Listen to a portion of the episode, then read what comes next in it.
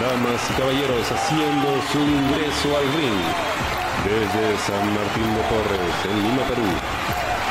85 kilos de pura sensualidad. El podcaster número uno de la podcastosfera nacional. Con ustedes, el Cola. Gladiadores número 18. Lucha libre medicinal. 9 de abril, Danzac Arena. Volvíamos al, um, al epicentro de la lucha libre peruana. Este local en el distrito de Surquillo, donde empezó Gladiadores y volvimos después de dos años, dos años desde que inició todo esto de la pandemia. Acabo de levantarme, estoy en pijama todavía, estoy todo ojeroso y lagañoso y todo lo demás. Pero quería hablar así en fresco de lo que fue ayer el evento de gladiadores que estuvo muy chévere. Estuvo muy chévere. Me divertí más más de lo que esperaba, más de lo que tenía derecho a divertirme, creo yo. Me sentó muy bien porque eh, estaba con un bajón de ánimos, ¿no? Me había pasado algo no muy chévere temprano, pero, pero el show hizo que me olvidara de eso y ahora me siento mucho mejor. Eh, fueron cinco luchas, como suele ocurrir en los eventos de gladiadores. El evento abre con la presentación de Oscar Soto, que es el nuevo host de Gladiadores, con un look que no sé por qué me hacía pensar en Cristina Saralegui, una cosa así. Tenía, tenía, un peinadito muy particular, pero me gusta mucho esta dinámica que tiene con, con Axel, que es el, el, dueño del show, que es el, digamos, el general manager de Gladiadores en que pues juegan a la, a la Carlota y Mickey, ¿no? El, eh, dime mi papi, mi churro, mi Mickey, mi rey. Que les queda bastante bien, funciona bastante bien y eh, Axel funciona muy bien como general manager. Y me gustó que hiciera notar cuando lo presentan ¿no? y él le da la bienvenida oficialmente al público, hiciera notar que todas las ventanas del evento se habían vendido. Era un sold out y se había logrado gracias a su gestión y está, eso está muy chévere porque agrega al personaje, ¿no? Está cumpliendo todas las cosas que dijo, ¿no? Desde que él se hizo el general manager, el evento mejoró en calidad, se venden todas las entradas y termina siendo un éxito. Entonces, estas son cositas que van agregando al personaje. No sé si volverá a luchar, no sé si seguirá siendo una figura de autoridad, pero funciona, o sea, van agregando al personaje. Y, esto es algo que me gusta mucho. En esta etapa de gladiadores están como que construyendo sobre lo que hacen en cada evento. Eh, eh, los personajes están evolucionando de un evento a otro. No he visto ningún personaje que se haya quedado en lo mismo. Siguen ajustando, siguen cambiando y esto me, me entusiasma mucho. Entonces, mientras Axel le da la bienvenida a la gente, les recuerda que en el main event vamos a tener una lucha sin descalificación donde no puede intervenir la plaga, que han estado ayudando a Cero a retener el título. Y lo más importante es que la gente podía traer sus armas, las armas que iban a utilizar los luchadores. Entonces pide que todo el mundo muestre las armas que los luchadores iban a utilizar. Y obviamente, ¿no? Cumplí con mi promesa de llevar el dildo del castigo. que aquí está. Aquí lo tengo en mis manos y mira, mira cómo se mueve, mira cómo se mueve. Ya. y ahí estaba, ¿no? Entonces el dildo yo lo levanto en el aire, ¿no? Y el dildo ahí estaba como diciendo, Axel, acknowledge me. ¿no? Y el dildo fue acknowledgeado por Axel. no dice, mira, han traído una silla, honesto, un San Martín, un dildo. Acknowledge me, ¿no? Y... Uh... me vacilé mucho, me vacilé mucho con este dildo. Eh, fue, fue, muy divertido llevarlo. Fue... Lastimosamente, lastimosamente no se usó. Ya les voy a contar qué pasó después. Pero aquí está. Cumplí, cumplí con mi palabra de llevarlo. Pero ya vamos a hablar de eso. Vamos directo a la primera lucha. Tenemos un opener con Bad Boy Jr. que me hicieron notar que no se había anunciado. alguien me, me, comentó que estaba muy molesto porque no se anunció esta lucha de Babo Jr. en las redes de gladiadores. Y pues lo consideraba una falta de respeto. Puede ser, la verdad es que yo personalmente no estaba enterado de toda la cartelera, sabía que iban a haber un par de luchas que había estado siguiendo, pero más, más allá de eso no sabía. Eh, no presté mucha atención, así que, oh, ok. Bad Boy Jr. en el opener, bacán. Nuevamente, el, el opener es muy importante porque te marca la pauta del ritmo que va a tener el evento, cómo va a ser eh, el show. Eh, digamos, eh, es lo que engancha a la gente. Entonces un, un, buen opener siempre es importante. Y es una buena oportunidad para los debuts, ¿no? porque la gente está fresquita. Entonces, eh, ingresa Bad Boy Jr., no sé con quién va a luchar, no lo anuncian. De repente empieza a sonar una, una música que yo no había escuchado hasta ese momento.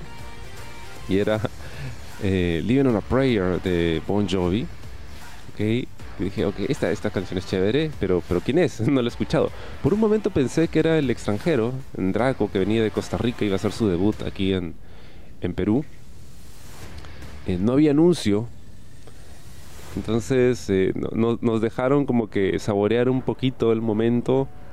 Creo que el, timing estuvo bien porque es lo que se suele hacer cuando hay un, debut importante, cuando llega alguien y resulta ser eh, Frank Wasserin, mi brother, que volvía después eh, de un largo descanso, de un largo hiatus. Se esperaba que volviese en el evento anterior, hubieron unos problemas, en realidad al final nunca se supo exactamente qué pasó.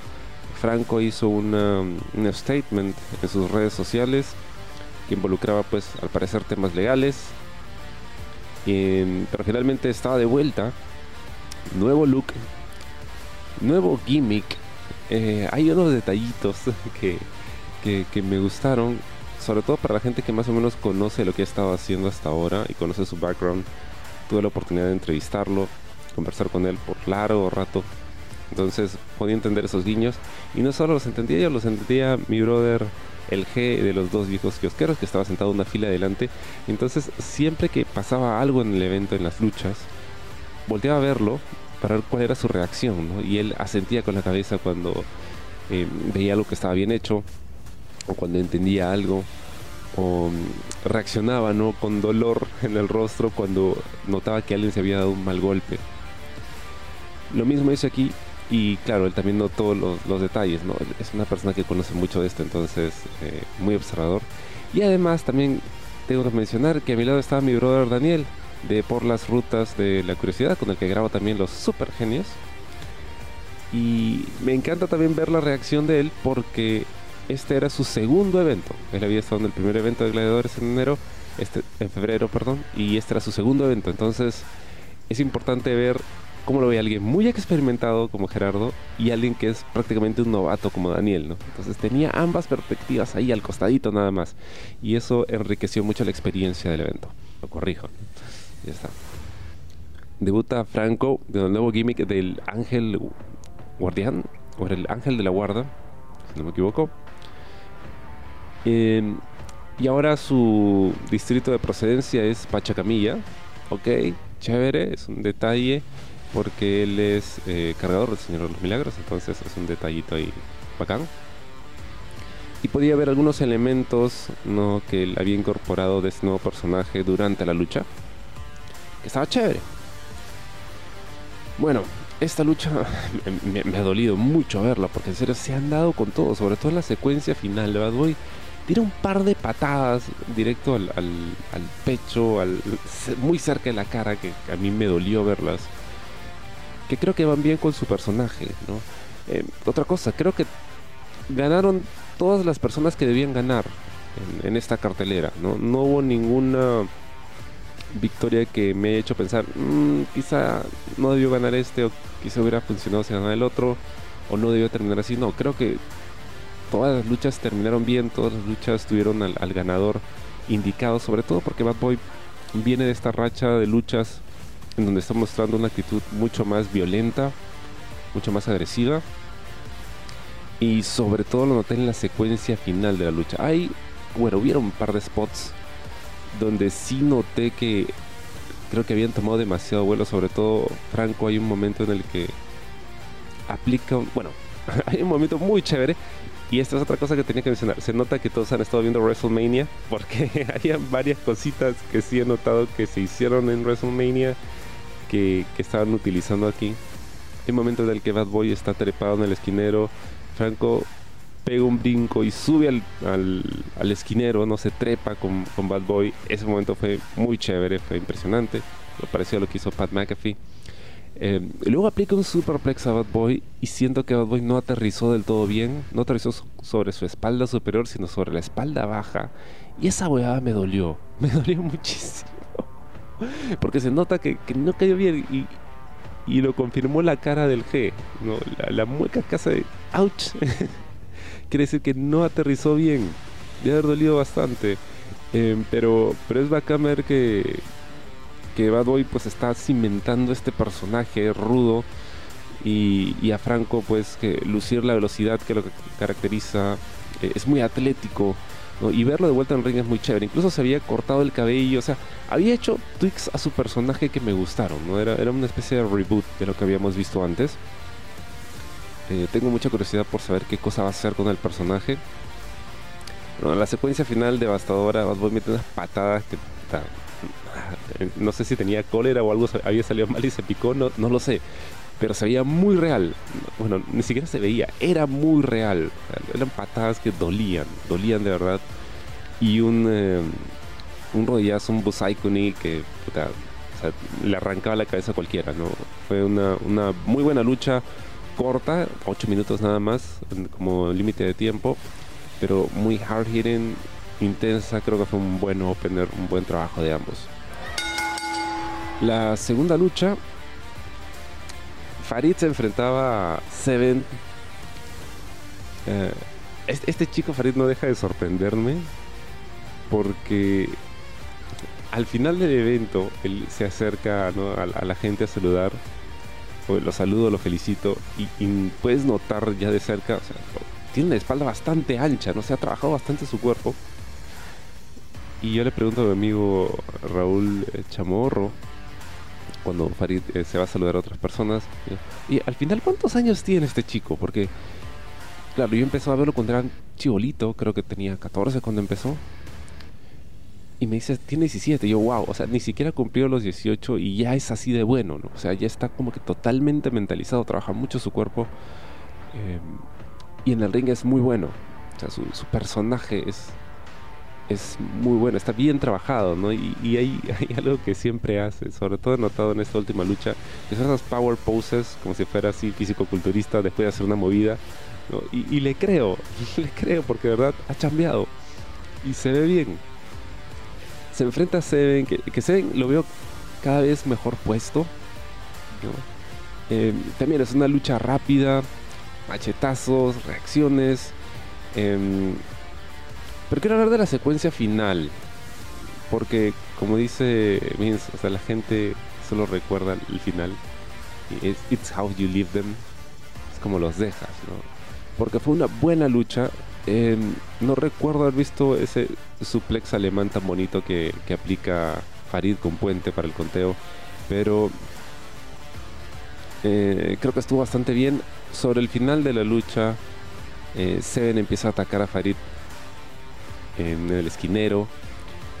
El árbitro Bosset le cuenta, no llega hasta el 4, lo aleja. Seven regresa a atacar, lo vuelven a alejar, regresa por una tercera ocasión, terminan descalificando. Por ahí me dijeron que ese final estuvo pésimo, estuvo horrible. Yo no creo eso. Yo creo que fue un buen final. Yo creo que primero le da una victoria a Farid, ya que, necesitaba, porque él lleva ya dos, bueno, este es el tercer evento desde que regresaron, donde este estaba haciendo un buen trabajo constantemente. Entonces, una victoria, así sea por descalificación, creo que agrega su personaje. Está muy bien. Y segundo, Seven pierde, pero, pero pierde on top. O sea, él es el que estaba pegando, él es el que estaba dominando. Y va bien con su personaje, ¿no? Esta especie de demonio salvaje incontrolable. Entonces me pareció una buena forma de resolverlo, darle una victoria a Farid simbólica y eh, cimentar el personaje de Seven como un luchador dominante. El problema es que todo se desarma después. A ver. Durante la semana habían anunciado en redes sociales, eso sí lo noté, que Mancilla iba a hacer su regreso en este evento. Entonces yo supuse que Mancilla era el que se iba a enfrentar a, Draco, al extranjero. Tenía sentido porque ambos se habían conocido en el eh, tryout que hizo WWE en Chile, para Latinoamérica, donde ambos habían participado. Pero no. Empieza a sonar la música de Mancilla mientras Seven sigue atacando a Farid. Y esperábamos que salga Mancilla. Pero de repente la música hace un tweak, cambia y suena una melodía mucho más oscura y lenta que me parecía conocida. Y luego vuelve la música de Mancilla.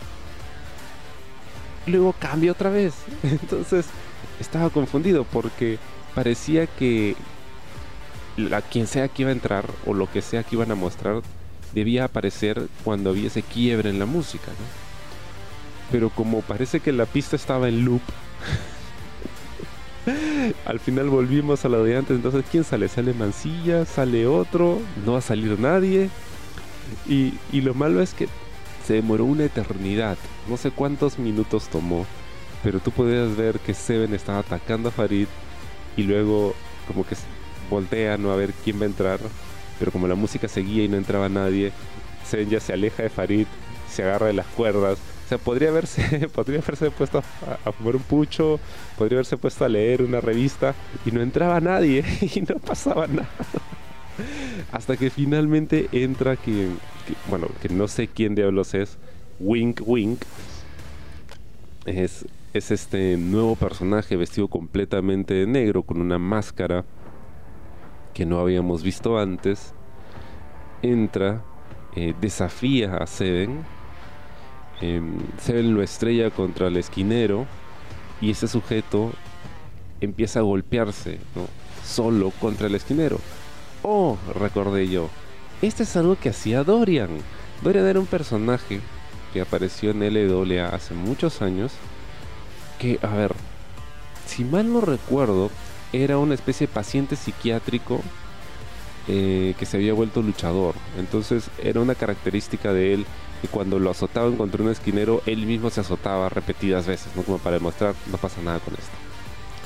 Era una especie de mm, Undertaker salvando las, las distancias porque no vendía las movidas de los otros. Entonces, eh, bueno, e, ese era, ese el intento de tener un personaje así como que medio, no, místico, ¿no? Pero así, digamos, sobrenatural, por ponerlo de alguna forma. Entonces, em, supongo que eso es lo que intentaron hacer aquí. Lamentablemente no funcionó en, de, ninguna forma. Fue, estaba mal planteado por muchos detalles. A ver, primero, la, entrada es muy importante, ¿no? El reveal de este personaje.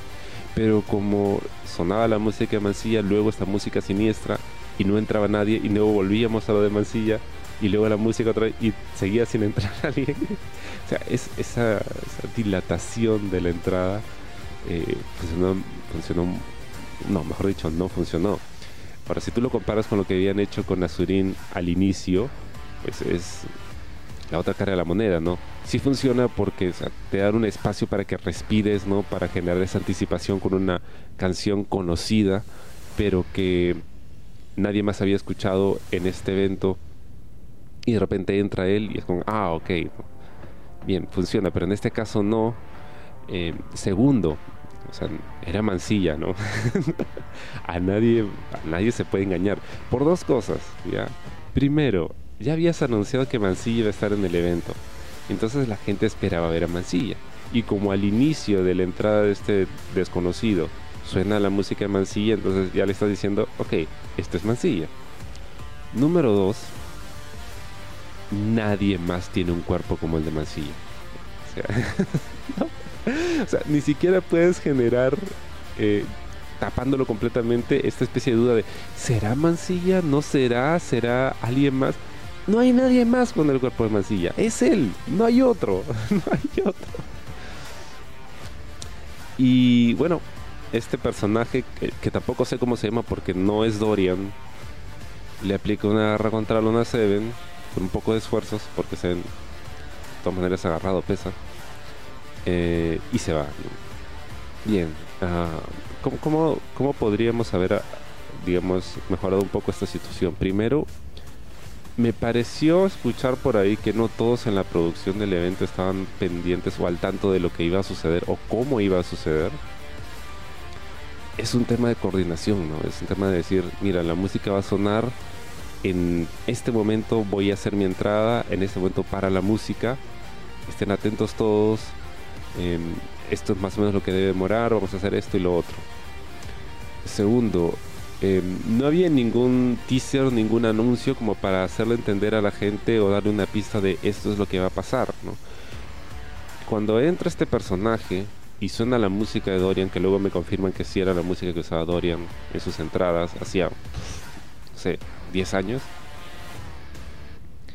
em, solo unos pocos en la audiencia podían reconocerla, porque había mucha gente muy joven que seguro no seguía la lucha cuando Dorian era algo, cuando Dorian existía. Entonces, si tú no conocías al personaje de Dorian y no y no conocías la música, no conocías nada del background del personaje, no lo ibas a reconocer. Entonces termina siendo algo muy extraño eh, y no de una forma cautivante, sino una forma de eh, eh, esto estaba planeado, esto era algo que se tenía que hacer así, no sabían lo que estaban haciendo, no lo sé. A ver, ¿qué otra cosa podríamos haber arreglado? Em, creo que la intención de los que plantearon esto era sorprender no solo a la audiencia, sino también sorprender a, la gente con la que trabajaba, al equipo de producción, al resto del, del roster. Y a veces es mejor informar qué es lo que vas a hacer para que quede mejor. Yo me acuerdo mucho en un episodio, en las primeras temporadas creo de este programa de imitación Yo Soy, había un imitador que hacía de Eminem y recuerdo que en una de sus presentaciones él eh, canta una canción que Eminem le cantaba a su hija, entonces mientras se está presentando en el escenario eh, llama a una niña del público, ¿no? Para que se acerque y tener este momento como muy feeling donde él le canta a la niña para retratar la relación que tenía Eminem con su hija pero no sale muy bien porque la niña estaba confundida, no volteaba a todos lados, no sabía dónde tenía que mirar ni nada de eso. Y luego al final, eh, creo que fue Ricardo Morán, uno de los jurados, le dice, bueno, eso no lo sabía la producción, si, si lo hubieras dicho a la producción te ayudábamos y quedaba mejor. Entiendo lo que el pata quiso hacer, quiso sorprender a la gente y al final no salió muy bien porque es un chiste que solo entiendes tú. Y eso a mí también me pasa. A veces hago comentarios y chistes o trato de sorprender a mis amigos, a la gente con la que trabajo con algo. Pero me doy cuenta de que como no les he explicado qué es, solo yo lo entiendo. Y solo a mí me da risa. al final quedo como un idiota. Entonces, esto creo es la misma situación, ¿no? Era algo que tenía que pulirse, ensayarse para que funcione mejor, para que tenga el impacto esperado. Entonces no funcionó. Además que se notaba que la máscara como que le quedaba un poco grande porque a cada rato se le estaba acomodando este personaje que no es Dorian. Y, lo hacía lo hacía un poco gracioso, entonces creo que no era el efecto eh, esperado. Y la gente también, ¿no? Es como que, oh, ¿quién será? No sé, no, funcionó a ningún nivel. Tengo curiosidad por saber a dónde van a llevar al personaje, pero en este caso creo que no funcionó. Igual, muy buena lucha Farid con Seven, están cumpliendo, o sea, en todos los eventos a estos dos los veo mejorar cada vez más y más y más y un buen resultado. Bueno, vamos entonces con la tercera lucha de la velada. Tenemos a Doctor Veneno contra mi parce, mi colocho, mi churro, mi rey, John Stambuk. Buena lucha, nuevamente. Eh, todas las luchas de este evento han estado buenas. Han estado entre buenas y muy buenas. Eh, creo que se ha sido... A ver, ¿qué puedo decir? Doctor Veneno no deja de, sorprenderme y de cumplir.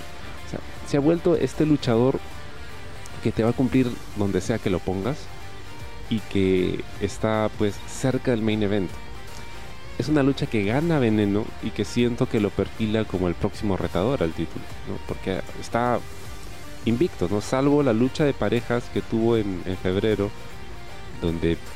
Ah, no, espera, esa la ganaron. Cierto, esa la ganaron, creo. Entonces está bien, ha ganado todo. Él debería ser el próximo retador y funciona. Tiene un buen micro, es un buen personaje, luce bien y todas sus luchas son entretenidas y son buenas, son sólidas. Cumplen bastante bien. Realmente con, con Stambuk funcionaron bastante bien. Había mucho apoyo del, del público durante todo el evento. Creo que toda la gente tenía ganas de divertirse, igual que yo. Y, y, la pasamos todos muy bien. Pasamos muy bien. Buena lucha rápida. Creo que. A ver, he escuchado chops en esta, en esta velada luchística que han estado muy duros, que a mí me han dolido ya, en el alma. Pero creo que el chop que le mete Stambuk a Veneno en un esquinero, creo que fue el, más sonoro de toda la noche, en el que se sintió más rico. Es que, eh, buenos spots. Hay un meteora de, de Stambuk, ¿no? Desde la tercera cuerda que quedó muy chévere. Eh, un dive hacia afuera también que quedó muy chévere. Eh, buena, lucha, buena lucha. Gana Veneno. Que me pareció que estaba muy bien. Porque ahora sí Veneno puede decir que él ha vencido a Dices Lucha. O sea, podemos decir que Dices Lucha ya, ya fue. Reptil no estuvo en este evento. Um, hay algo sí que, que, creo que es importante mejorar y que está pasando muy seguido. Creo que siempre ha pasado. Pero a mí como que, como yo tengo OCD, esas, esas cositas me, sacan un poco de quicio. No me molestan, sino que me, me, desesperan un poquito. A ver, eh, gana veneno con una cobertura sobre Stambuk muy cerca de las cuerdas. Veneno se apoya en las cuerdas para que Stambuk no pueda quitárselo de, de, encima y termine lográndose la cuenta de 3 a favor de Veneno. ¿Cuál es el tema que siempre veo que sucede en, eh, estos conteos que se dan cerca de las cuerdas? El luchador, el oponente que está siendo cubierto, está demasiado cerca de las cuerdas. Generalmente cuando eso pasa, el árbitro no puede contar o no debe contar, porque están dentro del área de, digamos, de, de Ampai me salvo de las cuerdas. En este caso estaba demasiado cerca a las cuerdas, incluso creo que uno de sus brazos o sus piernas o una de sus extremidades estaba, digamos, debajo de una cuerda ligeramente, pero estaba muy cerca. Entonces, en ese caso, lo que yo he aprendido observando ya muchas luchas donde pasa esto es que el árbitro dice, no, está muy cerca, jálalo, aléjalo de las cuerdas para que puedas hacer el conteo. Me, gustaría ver eso en algún momento, sobre todo porque le das más credibilidad, ¿no? Y quiere decir, ok, las reglas se respetan, las reglas valen por algo. En, en este caso, eh, no, eh, porque eh, Veneno se apoya en una de las cuerdas y creo que ya Stambuk tenía una pierna o algo debajo de las cuerdas, no lo recuerdo con claridad. Pero lo anoté, lo, lo apunté por ahí y dije, no, estaba muy cerca de las cuerdas, ¿no? Fuera de eso, creo que estuvo muy bien, fue una lucha entretenida. Eh, Veneno no deja de entretener, o sea, él sigue hablando con el público durante el evento. Es, es divertido, es divertido verlo, es, es, chévere verlo y es chévere ver que esté ganando, porque creo que ha cumplido con su personaje, ha cumplido con su rol en, en Gladiadores y creo que él debería ser el siguiente retador al título. Tiene sentido, ¿no? Porque él es parte de la plaga que estaba con cero, hasta hoy al menos, y pues creo que por ahí van, o sea, ya hay una eh, rivalidad establecida con Cava. Creo que podrían ponerlo bien como el siguiente retador. En esta misma lucha también hay un spot que, se vio muy bien, donde creo que Veneno estaba sobre la tercera cuerda, estaba mirando hacia el público. El parcel se lo baja, ¿no? y Veneno se golpea, se va de cara contra el poste del esquinero. Digamos, desde el ángulo en que lo vi, parecía que sí se dio. Eh, y no sé si de verdad se dio, pero se vio muy bien, sonó muy bien. Y luego, pues, el Parce saca uno de sus greatest hits, que es esta especie de contralona, pero sobre el, el, esquinero de la tercera cuerda, que también lució muy bien. Esos dos funcionan muy bien, tienen muy buena química.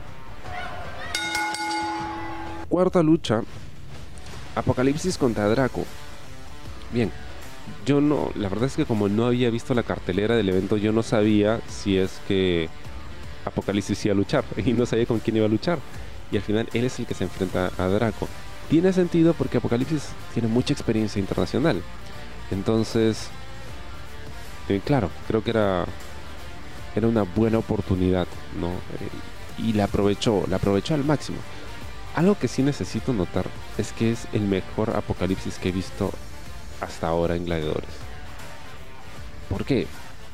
No solo siento que estaba mucho más cómodo, no solo siento que estaba en su elemento, sino también siento que como que se quitó 10, 15 años de encima y lo vi súper ágil, lo vi completamente, estaba in the sun. Eh, me, encantó eso de, Apocalipsis. Y Draco que hace su debut viniendo desde Costa Rica hizo un gran papel. Hay, hay una movida en particular que creo que todos notamos y que supo, digamos, darle la vuelta a un error, a un botch, que terminó convirtiéndose en, en algo realmente impresionante. Pero bueno, ambos empiezan midiéndose, ¿no? Eh, estamos hablando de holds, ¿no? Esto, llaves, llaveo contra llaveo, estas movidas rápidas clásicas que tú ves en una lucha donde pues primero tienes tiempo, ¿no? Y quieres ir midiéndote con el otro y mostrarle al público lo que el otro puede hacer que creo que funciona muy bien porque Draco es nuevo, nunca lo habíamos visto, queríamos saber qué tan bueno era, ¿no? ¿Por qué el hype? Y sí, obviamente, esto el, pudo respaldar el hype con, con su talento. Me pareció muy bien que lo pusieran como la penúltima lucha, porque hemos estado viendo Apocalipsis en las dos primeras luchas, ¿no? En el opener, en la segunda, luchas cortas, ¿no? Que se entiende porque, bueno, ya no es un, polluelo, ya tiene sus años. Entonces, eh, funcionaba mejor con alguien que es más joven, ¿no? Que es más rápido. Y lo había visto un poquito, un poquito lento, que es, es natural, ¿no? O sea, ya, ya tiene sus añitos. Pero siempre estaba ahí, siempre estaba cumpliendo, ¿no? Y el hecho de que lo hayan puesto en la cuarta lucha me llamaba la atención porque dije, ok, él está en los openers que son luchas más cortas. Vamos a ver qué tal le va con una lucha con más tiempo. Y, cumplió, cumplió y cumplió sí, muy bien. Esta es una lucha que tuvo varias movidas aéreas, o sea, se vio muy brutal por momentos. Era una lucha, era una lucha, ¿no? De las que se extrañaba ver muchísimo llaveo, muchísimo de psicología del ring. Eh, estaban, o sea, se echaron el público al bolsillo, ¿no? Incluso Draco, generalmente cuando un extranjero viene, el, público apoya al peruano, ¿no? Pero en este caso estaban ahí neck and neck con la reacción del público, eh, movidas aéreas muy bonitas de ver, pero digamos que el, highlight de la lucha fue este momento en el que Apocalipsis está fuera del ring, Draco toma impulso en las cuerdas, va a hacer un dive, va a cruzar la segunda cuerda, pero lamentablemente al abrir los brazos se enreda con la cuerda, entonces rebota en la cuerda, pero lejos de tomar vuelo nuevamente para intentar el dive otra vez, lo que hace es desde donde está, que es prácticamente el borde del ring, se lanza en un dive hacia afuera y salió volando, salió disparado, quedó muy bien, como si no hubiera habido el tropiezo y eso fue realmente impresionante, ¿no? Porque tú podías escuchar gente, brother, saltó y ni siquiera tomó impulso. Estuvo muy chévere. Finalmente, eh, Apocalipsis gana con su finisher. Eh, una gran lucha. O sea, yo, a, Apple lo he visto así como que ya estás. O sea, ya. Si eso hubiera sido su última lucha, si eso hubiera sido su lucha de eh, retiro, yo hubiera estado muy satisfecho. porque fue una gran lucha me encantó. Es más, me pareció una mejor lucha que la que tuvo él con Mancilla cuando pierde la máscara. Así de buena estuvo. Me encantó, gran lucha, gran talento Draco. Me gustaría verlo nuevamente aquí en Perú. La gente es súper respetuosa con él. Al final se llevó su ovación después del encuentro. Muy bien. La gente ha estado súper buena onda. Eso es otra, otra cosa que a mí me, me vacila mucho. Nuevamente creo que todos teníamos ganas de divertirnos con toda la mierda que ha estado pasando en las noticias en la última semana, sí, creo que, creo que, que Gladiadores ha sabido sacarnos ¿no? de, esa, de esa depresión colectiva. Hay un detalle que sí no quiero dejar de mencionar, y es que había un chivolo, un, niñito entre el público que apoyaba a los Hills, no apoyaba a Zen, apoyaba a Veneno, apoyaba a Cero, pero que, produjo muchas risas, pero por lo chévere, o sea, ese es el feeling chévere de la lucha, ¿no? Y, yo me imagino que por eso es que personajes como, como Cena nunca hicieron su heel turn o no quería Vince que, que hiciera el heel turn porque es ese entusiasmo de los niños que es lo que mueve muchas veces la industria, ¿no? Porque son los que compran las camisetas, son los que llevan a sus padres a, los eventos, les piden ir, ven los programas, compran el, merchandising, porque son los que más lo viven, ¿no? Y, era chévere ver ese entusiasmo en el público. Este, este ha sido eh, un evento grande precisamente porque el público ha querido que sea así, Ha hecho que, cada lucha se sienta aún más grande, aún más intensa y sobre todo más divertida, ¿no? Como se ve en, en el main event, donde de verdad la gente se lo gozó muchísimo. Main Event. Cero y Cava se enfrentan por el título del gran campeón de gladiadores. Título que eh, Cero pues ha tenido por ¿cuántos años? No, dos años. Dos años con el título. Siempre nos recordaba la cantidad de días que lo había tenido. Y a ver, esta es una lucha un poco complicada de reseñar porque siento que eran dos luchas distintas. la primera mitad es una lucha más de entretenimiento y la segunda mitad ya es la lucha que yo esperaba ver y con la que esperaba que Kaba se coronase. ¿Por qué? Kaba es uno de los luchadores que más me ha gustado ver desde la primera vez que lo vi luchar en 2017 quizá, en este evento que hizo GLL en Independencia, en una discoteca de Independencia. Yo no tenía idea de que existía un luchador llamado Cava hasta que lo presentan y se enfrenta con Ratil, que fue una de las luchas que más me ha gustado ver en todos los años que tengo viendo lucha libre peruana. Y dije, wow, ¿quién es este pata? Lo hace muy bien, quiero ver más por favor. Entonces eh, llega Gladiadores, tuvo buenas luchas, pero nunca había el Cava así salvaje y aguerrido que había visto esa noche en, Independencia. Pero aún así estaba involucrado con el personaje, me gustaba. Eh, tuve la oportunidad también de entrevistarlo, es súper buena onda, es, un vacilón el pata, es, de verdad un vacilón. Es, es una persona muy disciplinada que ama mucho lo que hace, entonces sabes que merece que en algún momento sea campeón. ¿Creo que Cava necesita ser campeón? No, creo que su personaje no requiere que sea campeón. Porque él lo puedes poner en cualquier tipo de lucha. Y funciona. Pero en este momento se dio la oportunidad y tú querías que gane. Yo quería que ganase en el evento anterior, pero bueno, me lo estiraron un poco más para darme esta lucha. Ok, bien. Se espera que en esta lucha gane. Y así fue, ganó. Pero creo que la estipulación les jugó en contra. ¿A qué me refiero? En la primera lucha que ellos habían tenido, una lucha con las reglas normales, la plaga intervino, le hicieron trampa, al final Cero retiene y Cava pierde.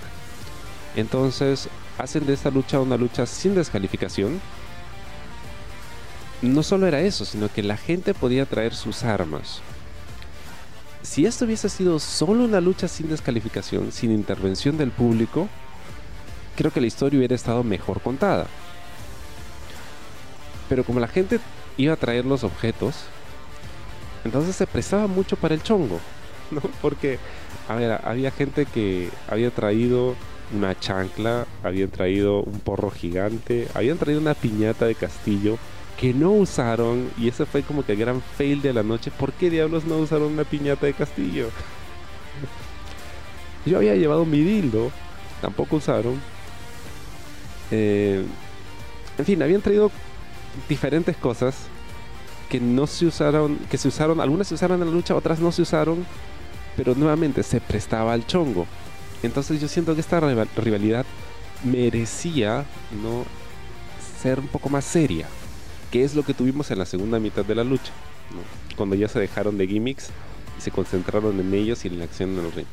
Segundo, en esta primera parte del encuentro, cuando suena la campana, siento que hubiese funcionado que, que empezase un poco más explosiva la lucha. Empiezan con intercambios, se aumenta la madre y demás, pero yo quería sentir un poquito más de urgencia, sobre todo de Cava, porque, brother, estuve a punto de quitarte el título, me lo negaste, me hiciste trampa, pero ahora sí te tengo aquí, te tengo solo, o sea, te voy a sacar la mierda. Me encantaría haber visto, pues, un poquito más de, de agresividad al inicio de la lucha. Luego, lo otro que jugó en contra es que cuando bajan del ring y empiezan a pasearse entre la gente para poder tomar las armas que habían traído y usarlas, no se veía. Yo estaba sentado en esta especie de segundo nivel del local que siempre elijo porque me permite ver la entrada de los luchadores, me permite ver todo el, escenario, ¿no? Es, es una mejor visión. Pero a pesar de ello, no se podía ver lo que estaban haciendo ellos del otro lado de la arena. Hay un momento en el que Kava busca debajo del ring algo que yo creí en un primer momento era un celular Nokia antiguo con su cargador, pero no, luego resultó que era una máquina de cortar pelo y le cortó parte del bigote a cero. Pero nadie lo vio porque la gente que estaba cerca a, los luchadores, cerca a la acción, todos se asomaron para ver qué estaba pasando y taparon al resto, entonces no se vio, se desperdició ese spot. Luego, eh, hay un momento en el que Zero saca una escalera debajo del ring, pero tampoco se ve muy bien lo que hace con Kava y con la escalera, porque como estabas del otro lado del ring, te tapaba, no podías verlo. Y creo que no fue bien utilizada la escalera, porque la escalera es algo muy especial. En Perú han habido poquísimas luchas con escalera. La última que puedo recordar es esta precisamente que viene ese evento de independencia donde descubrí a Cava. Y en esta lucha en escaleras eran cinco, se enfrentaban Pat Stambuk, se enfrentaba Alexa Jade, estaba Lunatic, eh, creo que estaba el J Knight y alguien más. Astaroth, y está. Eh, y había escaleras chévere. Entonces es como que un acontecimiento que hay una escalera porque no las vemos así nada más. Y no se usó para hacer ningún high spot. No, nadie se trepó la escalera y se aventó desde ahí ni nada. Que creo que hubiera sido mejor aprovecharla. Si te has podido conseguir una escalera, aprovechala. Es como una mesa, ¿no? Acá nunca usamos mesas. Si hubiese una mesa, hay que romperla de una forma espectacular que todos puedan ver. Porque hay que sacarle el jugo a esa inversión. No es barato comprar una mesa. No es barato traer una escalera, entonces hay que aprovecharla mejor. Y así, ¿no? Se siguen paseando entre el público. Hay un momento en el que usan un carrito de, compras de metro, estuvo chévere. Em, luego, recuerdo Cero le pega las manos con masking tape a, acaba a uno de los esquineros para poder castigarlo con una espada de kendo, un, baldecito de, de, corona, de cerveza. Y así como que estaba bien. Pero nuevamente, había muchos tiempos muertos precisamente porque era la gente la que traía las armas. Entonces, en este momento, por ejemplo, Cero tiene que ir por todo el público buscando algún arma que le pueda servir, Y la gente le ofrecía cosas, pero ofrecía cosas que no dolían, ¿no? Entonces, tenía que ir buscando, buscando y mientras tanto Cava ahí estaba colgado, ¿no? Amarrado. Tiempos muertos, ¿no? ¿Qué es lo que pasa con, estas luchas, Donde no hay una estructura muy clara, tienes que improvisar y a veces esa improvisación toma tiempo y ese tiempo que te tomas le afecta al ritmo de la lucha, ¿no? Yo estaba listo con el dildo en la mano, pero nunca vinieron por donde yo estaba, entonces no, lo pude usar. Por un pata me decía que lo aviente al ring, pero yo no, no podría hacer eso porque siento que estaría forzándome dentro de la lucha, ¿no? O sea, tengo que respetar lo que ellos están haciendo y lo que ellos tienen planeado hacer. Si no pasaron por mi lado, lástima, ¿no? Pero bueno. Ah, y antes de que se me vaya, antes de que se me vaya, ¿se acuerdan que en el podcast pasado les había dicho que sería una buena idea que Killer, que era un miembro de la plaga, ayudara a Cero porque era el único que no estaba baneado de la, de la arena? O sea, él sí lo podía ayudar y dicho y hecho. Killer asiste a Cero pasándole la macana, la clásica macana que era su arma de preferencia. En un momento realmente emocionante. y un tributo muy bonito no solo a, la carrera de Killer, sino también a la plaga original.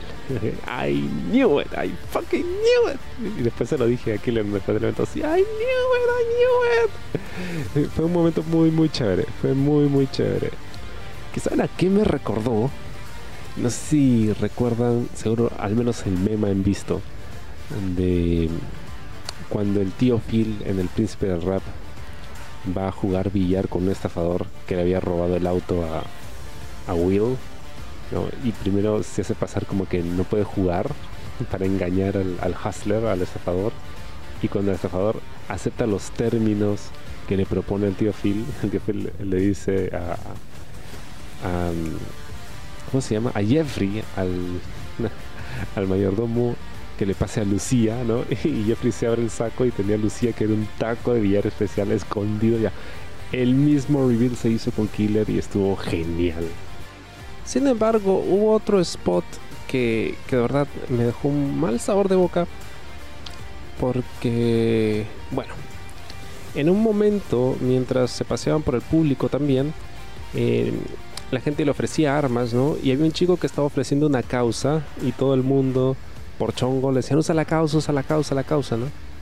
Entonces Cero toma la causa y em, no llega a usarla, ¿no? La tira por ahí en el piso. Em, me sentí muy incómodo con esto porque personalmente yo em, detesto, detesto, me duele en el alma que se desperdicie comida. Incluso tal es así que en las películas cuando hay escenas de guerra de comida me, produce mucho disgusto.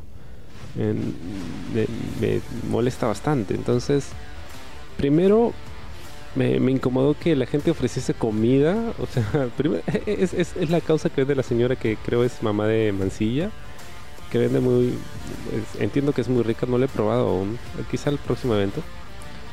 Pero digamos que lo hace con mucho cariño, ¿no? Y, vas a desperdiciar eso en una lucha Segundo que al final lo tiraron por ahí, ni siquiera lo usaron. Entonces si no lo ibas a usar, al menos se lo habías devuelto al pata que, que le había comprado para que se la coma. De repente se la dé a alguien que, que sí se la pueda comer. En lugar de, desperdiciarla. ¿no? no me gustó, me pareció eso así de, mal gusto. Mm, supongo que a la gente le, causó mucha gracia y sí, se divirtieron, aplaudieron, pero personalmente eh, sí me, me, incomodó un poquito, ¿no? Y ya luego volvimos al, ritmo de la lucha habitual. Y ahí sí ya volvió el vacilón, ¿no? Pero en ese pequeño momento sí me sentí un poquito como que... fue muy cringe. Cava se libera de, de este masking tape. Ay, se me cae un poco la lucha cuando Zero utiliza globos porque cabe mencionar que cuando inició el evento habían llenado el ring de globos. Y pues por ahí, por ahí habían globos no eh, regados en el piso. Y, Cero utiliza esos globos para lastimar entre comillas acaba entonces ok hay cosas que te puedo creer pero hay cosas que, que ya o sea me estás forzando no estás forzando mi mano. Y eso es a lo que me refiero con que parecía por momentos una lucha cómica entonces el tono no estaba bien o sea es, es comedia es chongo pero pero siento que los personajes están muy serios o sea realmente se quieren lastimar pero ¿cómo lo vas a lastimar con un globo? ¿no? O sea, es, gracioso, pero, pero no va con la tónica de la lucha, ¿no? Entonces, ese tira y afloja de la primera mitad es lo que, digamos, me sacó un poco de la historia, Bueno, la segunda mitad de la lucha es otra cosa, es un punto aparte.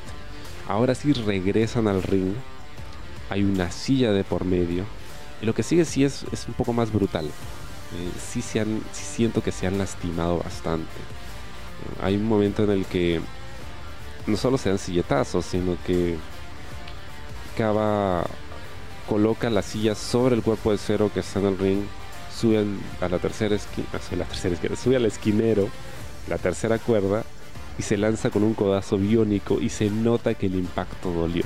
Luego tú puedes ver los cuerpos de ellos, están llenos de marcas, raspones, horrible. Luego Cero le aplica un bombazo, acaba sobre la silla, pero como era una silla un poco más chica de lo normal, siento que la espalda de Cava golpea el borde de la silla, que es la parte más dura, que de verdad duele y puede cortar. en lugar del centro, que es la parte plana de la silla, eh, en fin. Fue, fue duro de ver porque sabes que esa vaina duele de verdad. En la secuencia final, que por cierto pueden encontrar en Perú Wrestling de mi brother Rodrigo, él subió esta secuencia final. Si tú te quedas solo con esa secuencia final, dices, puta, ¿qué tal mechón? Pero la primera parte es como que ahí como ah, medio calaverón, ¿no? Nuevamente en términos de la historia. Pero la secuencia final estuvo genial. Hay un momento en el que Zero va a atacar con la silla a Kaba que estaba tirado en una esquina. Kaba lo sorprende con un chisguete de alcohol, que era una de las armas que habían traído por ahí Cero queda eh, enseguecido por un momento, empieza a, golpear el aire con la silla y le mete un silletazo a Bosset, que era el árbitro en ese momento, y Bosset queda noqueado. Ya está. Me hubiera, ¿qué, me hubiera gustado ahí? Que Cero jugase un poquito más con, el tema de que estaba ciego, porque siento que empieza a actuar como que está ciego y de frente le mete el silletazo al árbitro. Si hubiese empezado a golpear al aire un poco más, hubiera sido un poquito más creíble que le dio el árbitro sin querer. O de repente si era su intención. Eso es lo que no me quedó muy claro. Luego, em, empieza nuevamente el intercambio, todo chévere. Acaba una oportunidad, aplica un finisher, el CTM, y llaman a un nuevo árbitro. primero no hay árbitro. Entonces sale Axel del backstage, llama a un árbitro, el colegio Villanueva, entra corriendo, cuenta y no es suficiente. Nuevamente, Cero contraataca. Eh, ahora le toca a él cubrir. La cuenta es solo de dos. Cava se zafa de esta. Cero se molesta con el árbitro y dice: Estás contando muy lento. Ataca nuevamente a Cava y luego remata al árbitro con un super kick. Ya. Esta parte se me hace un poco confusa porque entiendo que Cero estaba molesto con el árbitro porque no le contó lo suficientemente rápido, según él. Pero ¿por qué te bajas al árbitro si ya no hay más árbitros, luego cómo es que si tú logras cubrir acá, ¿quién te va a contar? ya no hay árbitros, te lo bajaste a todos. Estás tratando de que se detenga la lucha, la lucha no se va a detener porque te bajas al árbitro. Nunca se ha visto eso.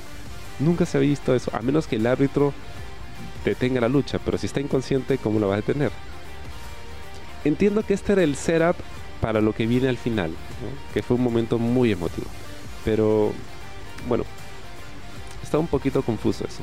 Finalmente Kaba se recupera, hace su comeback, aplica su movida final tres veces. La tercera fue un super cell de cero. Creo que quedó bien. Kaba cubre a cero. La gente empieza a gritar por Axel que estaba ahí parado viendo la acción. Hay unas las reacciones de Axel eran, eran priceless, eran priceless. Me encantó lo que hizo en este show. Finalmente Axel entra al ring para el conteo de tres, como hiciera Paul Heyman en ECW One Night, Stand en 2006, y es él el que cuenta el 1, 2, 3 para que Cava se lleve el título. Y hubieras visto, la gente se levantó, fue increíble, fue, un momento muy bonito. Y de eso se trata, ¿no? De eso se trata la lucha libre. Hacer que la gente se levante de su asiento, hacer que, que se emocionen, que griten, que lloren. Brother, el, el G de los dos viejos kiosqueros que estaba sentado en una fila delante de la mía, se puso a llorar. Se puso a llorar. Porque como él explicaba, él los ha visto a ellos de chivolos, de, adolescentes, cuando recién empezaban a, luchar, a entrenar. Entonces ver esa reacción del público, ver a Coronado, ¿no?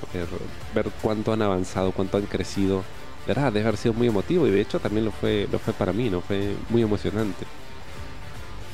Cuando, cuando estaba regresando a mi casa después del evento, me puse a pensar en, en esto que acababa de vivir, ¿no? Porque es, es algo que sucede en una arena muy pequeña, en un distrito, digamos, clase mediero, con un público relativamente reducido, ¿no? Eran, éramos 100 personas. Estos dos luchadores se han sacado la mierda, lo han dado todo, porque en serio, se han dado muy duro. O sea, sentía que era muy pequeño para ellos. O sea, sientes, wow, me hubiera encantado que esto sucediese en un WrestleMania, 50.000 personas en un estadio. pero estoy seguro que así se sintió para ellos. Es como, como cuando ganas la pichanguita del barrio un domingo, ¿no? O sea, es, es, una cosa del barrio, nada más. ¿ah? nadie más te está viendo, no le están transmitiendo por televisión, no es la Champions. Pero aún así se siente como que, wow, has ganado la Copa del Mundo. Igual, ¿no? Así debe haberse sentido para ellos. Y, eso reconforta, ¿no? Porque al final la vida se trata de eso, ¿no? Esos momentos que nos hacen sentir algo, que, de verdad nos tocan, nos mueven, no importa si, si es para 10 personas, para 100, para 1000, para un millón de personas, ¿no? no importa si te está viendo todo el mundo o si solo te están viendo tus patas, es lo que significa para ti lo que importa. Y esta victoria significa mucho no solo para los involucrados, sino para, para el público también, la gente que ha invertido en estas historias, en estos luchadores, en esa empresa por tanto tiempo. Y fue un momento muy, muy bonito. La, secuencia final estuvo muy bien armada. O sea, drama. el, verdadero drama del sports entertainment, de lo que puede producir la lucha libre. Y, la alegría colectiva de la gente cuando gana acaba estuvo, estuvo muy chévere. Estuvo muy, muy chévere. Nuevamente, tengo mucha curiosidad por saber qué van a hacer con Cava como babyface eh, pero igual, o sea, nos quedamos con, con, el momento, ¿no? Estuvo muy bonito. En general, este ha sido un evento redondo. Nuevamente, Gladiadores 100 sigue, sigue como subiendo la valla de lo que pueden hacer. Ahora sí siento que ya, ya todos están engrasados, ya todos están aceitaditos, ya todo está funcionando mejor. Las luchas son cada vez más duras, cada vez más impresionantes. Las historias están cuajando mejor. El, único, digamos, punto bajo que creo que necesita mejorarse es el tema de este debut del nuevo personaje que aún no sé cómo se llama, no nos han contado quién es. No sé si es Dorian, no sé si es Mansilla, no sé si es Mansorian, pero vamos, vamos a ver cómo lo presentan, ¿no? Vamos a ver qué hacen con él. Gran evento, me divertí muchísimo. Muchas gracias, leedores. Me, me lo he gozado de verdad vayan al evento, no se pierdan la oportunidad de ver lucha libre en vivo, es otro feeling, de verdad. Tú puedes ver los videos en YouTube y es, por ejemplo, lo que he hecho yo toda mi vida, ¿no? Yo he visto a estas empresas de fuera de la lucha libre por, por mi compu, ¿no? Por internet y, y aún así me emociono, ¿no? Pero cuando lo comparas con lo que es ver lucha libre en vivo, brother, el feeling es otro. Es, de verdad te entregas, de verdad te diviertes mucho más. Cuando estás en casa, tú ves algo en tu pantalla y dices, ah, sí, está chévere. Es como que, ah, no, no, eso no me gustó. Pero cuando estás ahí, de verdad lo vives, ¿no? Y de eso se trata. Bien pagada la entrada, me he divertido muchísimo. Ha sido una gran, gran experiencia. Si quieren más resultados y pues eh, más información acerca del evento, pueden visitar la página de mi brother Rodrigo de Perú Wrestling y también pues visiten Gladiadores en sus redes sociales, búsquenos, vayan a sus eventos y, y De verdad, ha estado muy chévere. Eh, felicidades a todos, ha sido un gran, gran evento.